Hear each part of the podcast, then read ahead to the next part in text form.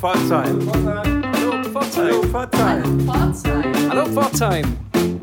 Hallo Pforzheim. Hallo Pforzheim, dein Kulturguide meldet sich zurück. Schön, dass ihr auch diese Woche wieder dabei seid. Ja, diese Sendung steht ganz im Zeichen des 23. Februar, der ja bevorsteht und der für die Stadt ein ganz besonderes und markantes Datum ist.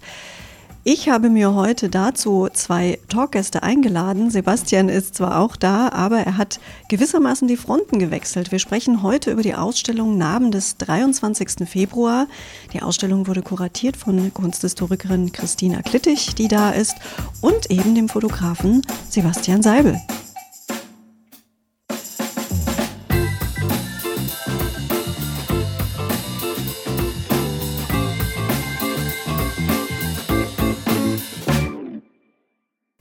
Ich freue mich, heute die zwei Macher, vielmehr die Macherin und den Macher der Ausstellung Narben des 23. Februar hier bei Hallo Pforzheim begrüßen zu dürfen. Das sind neben Sebastian Seibel vor allem Christina Klittig. Herzlich willkommen hier in unserem Aufnahmestudio. Hallo Pforzheim. Hallo, Hallo. guten Morgen. Hallo, schön, dass ihr da seid. Um, vielleicht für alle, die dich nicht kennen, Christina, kannst du mal in zwei, drei, vier Sätzen erzählen, wer du bist, was du machst? Ich bin freischaffende Kunsthistorikerin in Pforzheim, arbeite als Museumspädagogin, mache Führungen, kuratiere Ausstellungen und bin die erste Vorsitzende der Galerie Protzinger Art in Protzingen. Genau, die wir immer mal gerne auch mit Ausstellungseröffnungen hier ankündigen, wenn es dann mal wieder soweit ist. Genau, welche Aufgabe hattest du genau bei dieser Ausstellung jetzt zum 23. Februar? Ich habe mich auf Spurensuche begeben und mich in der Stadt umgesehen und nach Kriegsnarben geschaut und habe eine ganze Liste zusammengestellt, aus denen dann 28 Objekte ausgesucht wurden und habe Texte dazu geschrieben zu den einzelnen äh, Standorten. Mhm. Und Sebastian, deine Aufgabe war dann? Ja, meine Aufgabe war dazu dann, die Fotos zu machen. Kurz zu meiner Person nochmal. Die Hörerinnen und Hörer von Hallo Pforzheim kennen mich als eine der Stimmen äh, des äh, Podcasts Hallo Pforzheim, wie eben auch Anna. Aber in meinem Hauptberuf bin ich eigentlich Fotograf, mache Bilder in der Stadt, um die Stadt herum, von Menschen der Stadt, von Gebäuden der Stadt und bin für diese Aktion unterwegs gewesen und habe nach den Recherchen von Christina Klittig äh, die Spuren, die Narben des 23. Februar in der Stadt fotografiert. Mhm. Kannst du uns da zwei, drei, vier Beispiele nennen?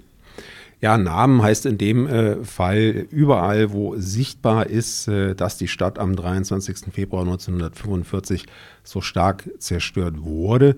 Das können ganz einfache Spuren an äh, Mauern sein, am Mauerwerk, wie zum Beispiel am Kulturhaus Osterfeld, an der Osterfeldschule, wo man noch erkennt, ähm, das Fenstersimse, das Mauerwerk beschädigt ist. Das können aber auch Baulücken sein wo früher mal Häuser standen und die nach dem Krieg dann zunächst mit äh, Behelfsbauten, mit Flachbauten aufgefüllt wurden und die bis zum heutigen Tage noch stehen und äh, nicht gefüllt wurden. Das können auch Freiflächen sein, überall Stellen, wo sichtbar ist, diese Stadt sieht äh, nicht schon immer so aus, sondern da muss es mal eine große Zäsur gegeben haben. Hm. Christina, wie bist du da denn vorgegangen? Also war der Anspruch, es möglichst im, im ganzen Stadtgebiet zu zeigen? Also gab es Kriterien für dich, nach welchen du ausgewählt hast? Ja, zum einen war wichtig, eben Gebäude mit reinzubringen, diese Freiflächen, die Sebastian schon angesprochen hat, die Provisorien, aber eben auch Zäsur zu zeigen zwischen unzerstörten Bereich und zerstörtem Bereich. Also wo man deutlich sieht, da gibt es eine Trennung zwischen der alten Bebauung und den Nachkriegsbauten, wie zum Beispiel in der Schulze-Delitzstraße lässt sich das sehr deutlich erkennen. Oder immer wieder auch in der Nordstadt, in der Ebersteinstraße oder in der Zerringer Allee sieht man das einfach deutlich im Stadtbild. Und ich bin einfach auch mal Straßen abgegangen, wo ich selten vorbeikomme und habe mich da umgeschaut. Und ich habe natürlich auch Beispiele rausgegriffen, die bekannt sind, wo man wirklich kennt, wo man immer wieder vorbeikommt in der Pforzheimer Innenstadt, aber auch Stellen, die man nicht so oft sieht. Mhm. Hast du da ein, ein gutes Beispiel für uns? Stellen, die man nicht so mhm. deutlich sieht. Mhm. Zum Beispiel das Haus in der Zerringer Allee, da gibt es eine diagonale Baunaht. Mhm. Zerringer Allee 25 ist es und das sieht man sehr deutlich an der Fassade. Der untere Teil ist Altbebauung und dann wurde das Haus in den Nachkriegsjahren ergänzt und das ist wirklich so eine diagonale Naht, die sich durch die Fassade zieht. Das ist relativ wenig bekannt. Ja, und das ist, äh, wenn ich das ergänzen darf, ganz lustig, das ist eine der Stellen, die mir vorher auch nicht bekannt waren. Und umso interessanter ist dies, weil ich dort just an diesem Haus äh, zehn Jahre lang, als ich dort oben in der Ecke gewohnt habe, jeden Morgen vorbeigelaufen bin äh, zur Garage, wo mein Auto stand. Und diese Baunaht sieht man tatsächlich nicht aus Augenhöhe, sondern man muss sich tatsächlich vors Haus stellen, muss nach oben schauen, dann sieht man das. Aber wenn man so wie ich äh, jahrelang dort vorbeigeht und nicht nach oben schaut, dann sieht man das nicht. Und so habe ich auch tatsächlich schon von einigen Pforzheimerinnen und Pforzheimern Rückmeldungen bekommen zu diesem Projekt, die gesagt haben, oh, das war selbst mir nicht bekannt. Äh. Mhm. Ja, und ich denke auch diese Provisorien, diese Behelfsbauten außen frühen Nachkriegsjahren, die als Ladenprovisorien entstanden sind, heute immer noch stehen, die nimmt man gar nicht wahr. Also man nimmt die nicht mehr bewusst wahr, dass das einfach Flachbauten sind. Mhm. Man kommt da zwar täglich vorbei, aber die Wahrnehmung ist nicht da. Und durch die Bilder wird es nochmal hervorgehoben. Mhm.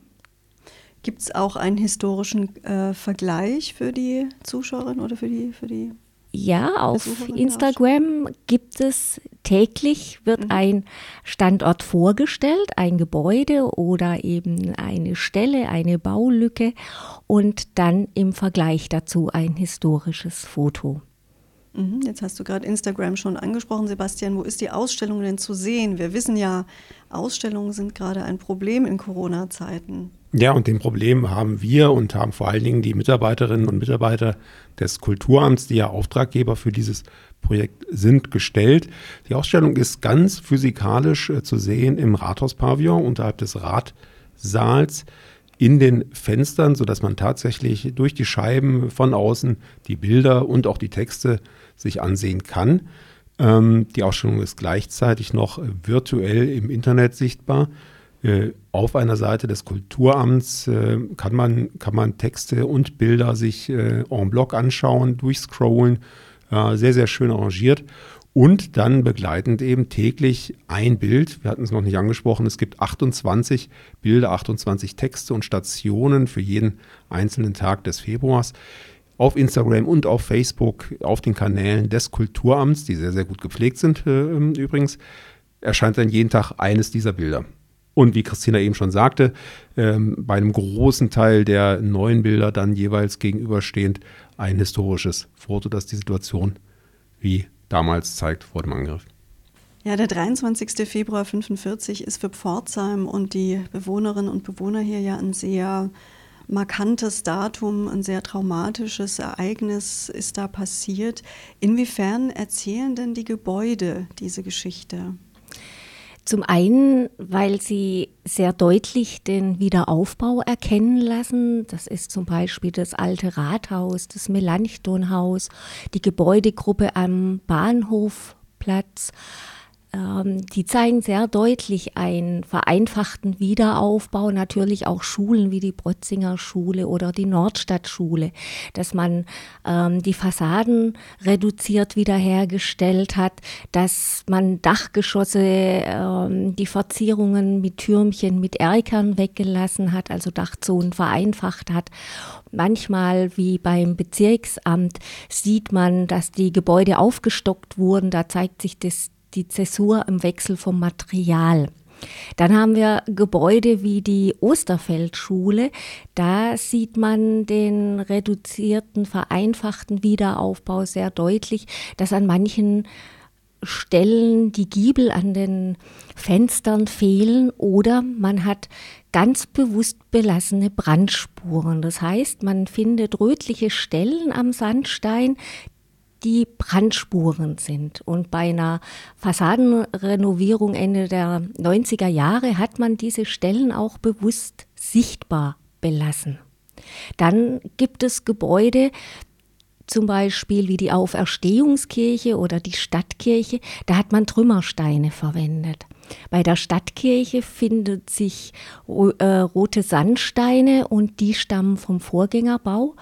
Die Auferstehungskirche wiederum wurde die Außenfassade von Trümmersteinen gestaltet. Da haben die Gemeindemitglieder Steine zusammengetragen und die wurden für das Gebäude verwendet. Man sieht an diesen Steinen manchmal auch noch ihre ursprüngliche Verwendung. Mhm. Angesprochen habt ihr ja auch schon die eher provisorisch gedachten Bauten, die aber jetzt immer noch stehen. Sebastian, hast du da ein gutes Beispiel?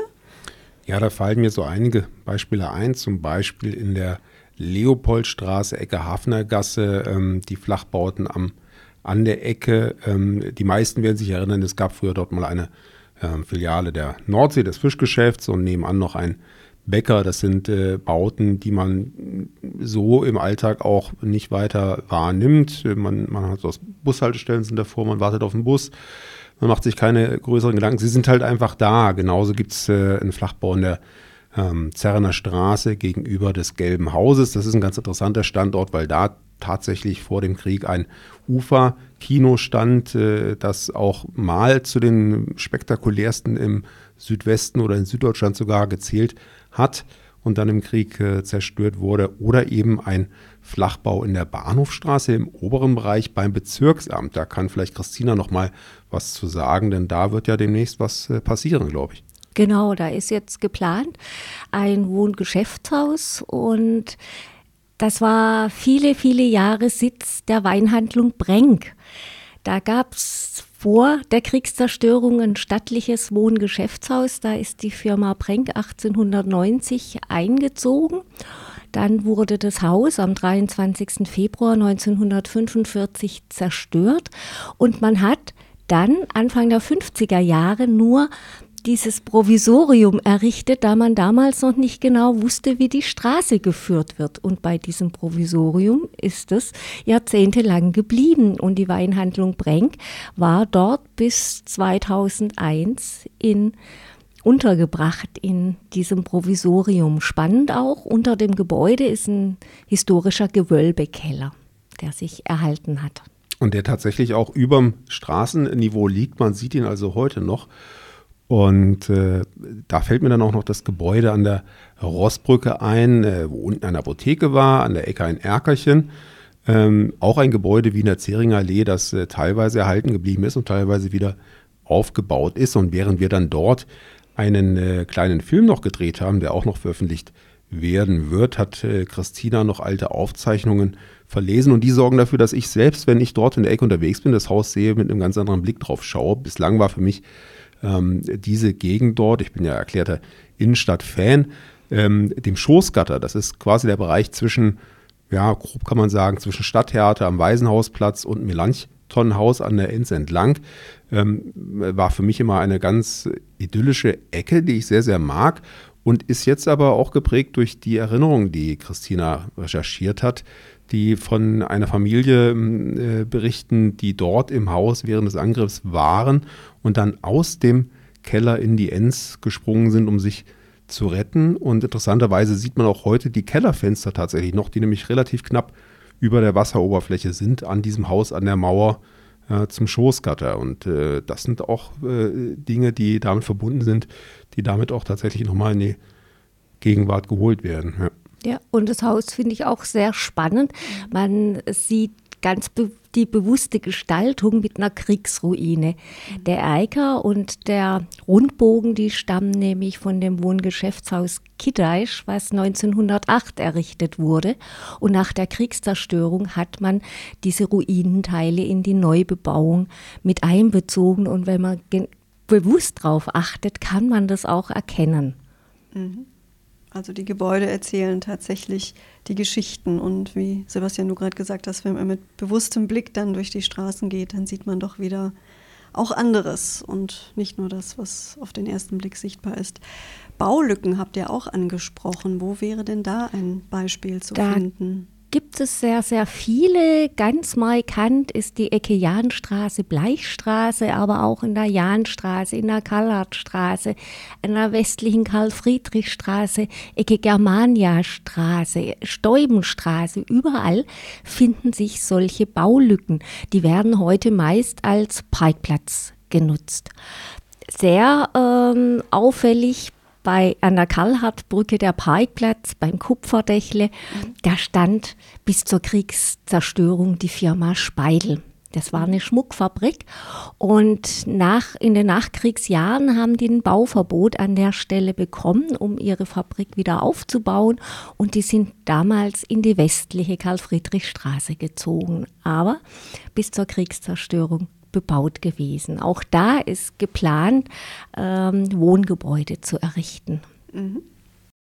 Christina, du sagtest ja, du hast eine Auswahl getroffen. Gab es denn Gebäude, Plätze, provisorische Bauten, wo du sagst, na, das hätte man schon noch mit reinnehmen können, sollen, müssen? Also wo hat es dir wehgetan, die Entscheidung zu treffen, es nicht mit reinzunehmen? Also bei vielen, vielen Parkplätzen, die man einfach kennt oder die versteckt liegen in der Stäubenstraße, die man nicht so wahrnimmt, weil man häufig da nicht vorbeikommt. Da hat es mir sehr leid getan, aber es ging einfach auch darum, eine Auswahl zu treffen und so ein Gewicht zu schaffen zwischen unbekannt und doch sehr bekannten Gebäuden. Dann gibt es in der Germania-Straße ein Wohnhaus, wo man auch sehr deutlich sieht, da wurden Sandsteine im Eingangsbereich verwendet. Die müssen von dem Vorkriegsgebäude stammen. Mir war es natürlich auch wichtig, dass ich historische Bilder finde im Stadtarchiv. Diese historischen Fotos, die da auf Instagram gezeigt werden, stammen aus dem Stadtarchiv. Und es war sehr schwierig, ein Gegenüber manchmal zu finden. Deshalb war meine Auswahl auch davon abhängig, was finde ich an historischen Bildern, die ich verwenden kann. Und da ist natürlich auch einiges rausgefallen, was man noch hätte zeigen können, weil es eben kein Gegenüber gab. Mhm.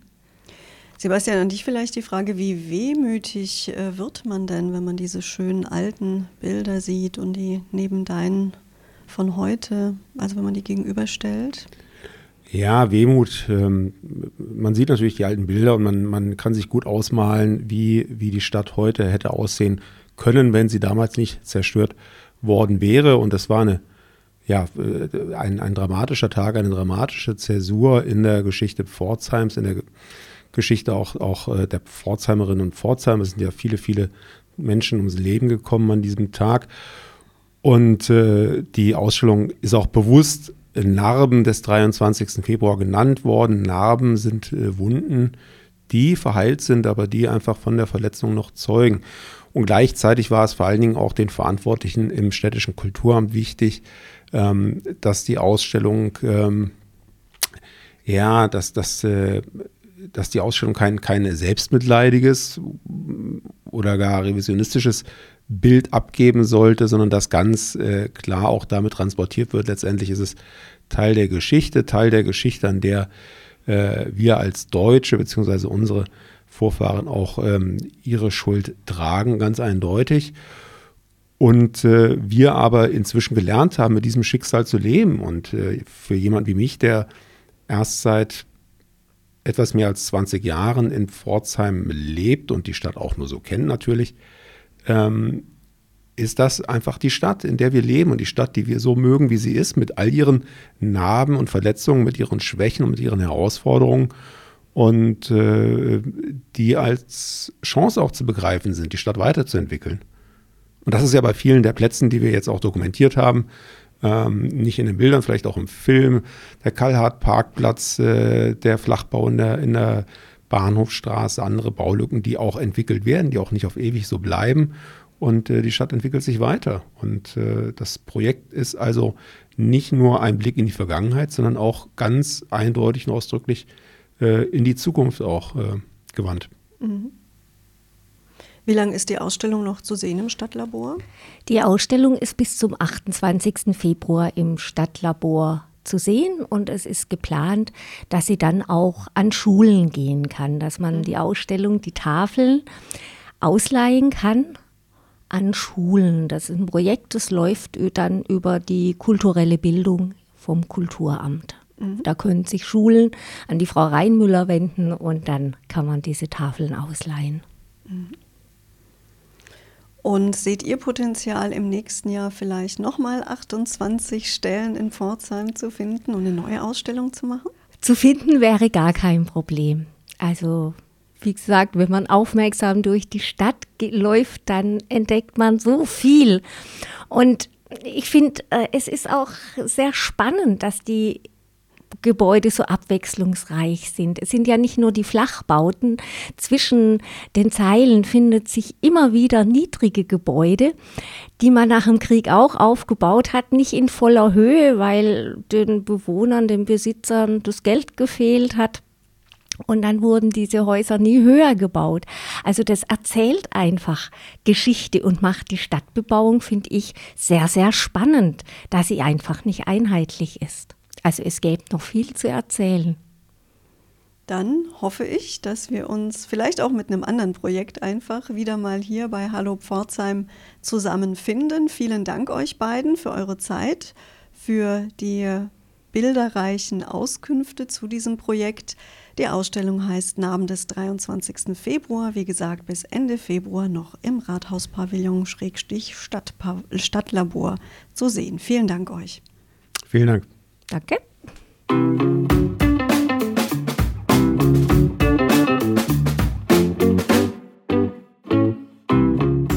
Digital könnt ihr euch die Ausstellung übrigens unter der pforzheim.de Seite anschauen, wenn ihr da auf den Tracker äh, Kulturamt geht und dann auf digitale Angebote, dann seht ihr das gleich oben, Narben des 23. Februar. Ja, ansonsten kann ich euch nur auffordern, doch mal wieder einen Spaziergang in die Innenstadt zu unternehmen. Dann ist sie nicht ganz so leer. Schaut euch die Ausstellung gerne noch live an durch die Fenster des Stadtlabors unterm Gemeinderatssaal. Und ansonsten, ganz heißer Tipp, abonniert doch einfach den Insta-Kanal von Kulturamt Pforzheim oder den Facebook-Kanal. Dann seid ihr da auch immer up to date. Ja, einen schönen Facebook-Kanal hat übrigens auch Hallo Pforzheim. Den könnt ihr gleich mit abonnieren. Vor allem auch unseren Podcast an sich in einer Podcast-App eurer Wahl. Wir freuen uns, wenn ihr jede Woche dabei seid. Unbedingt.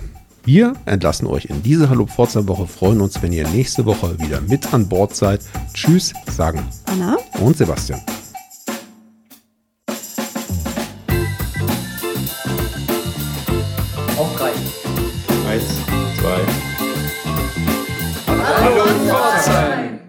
Das war noch durcheinander.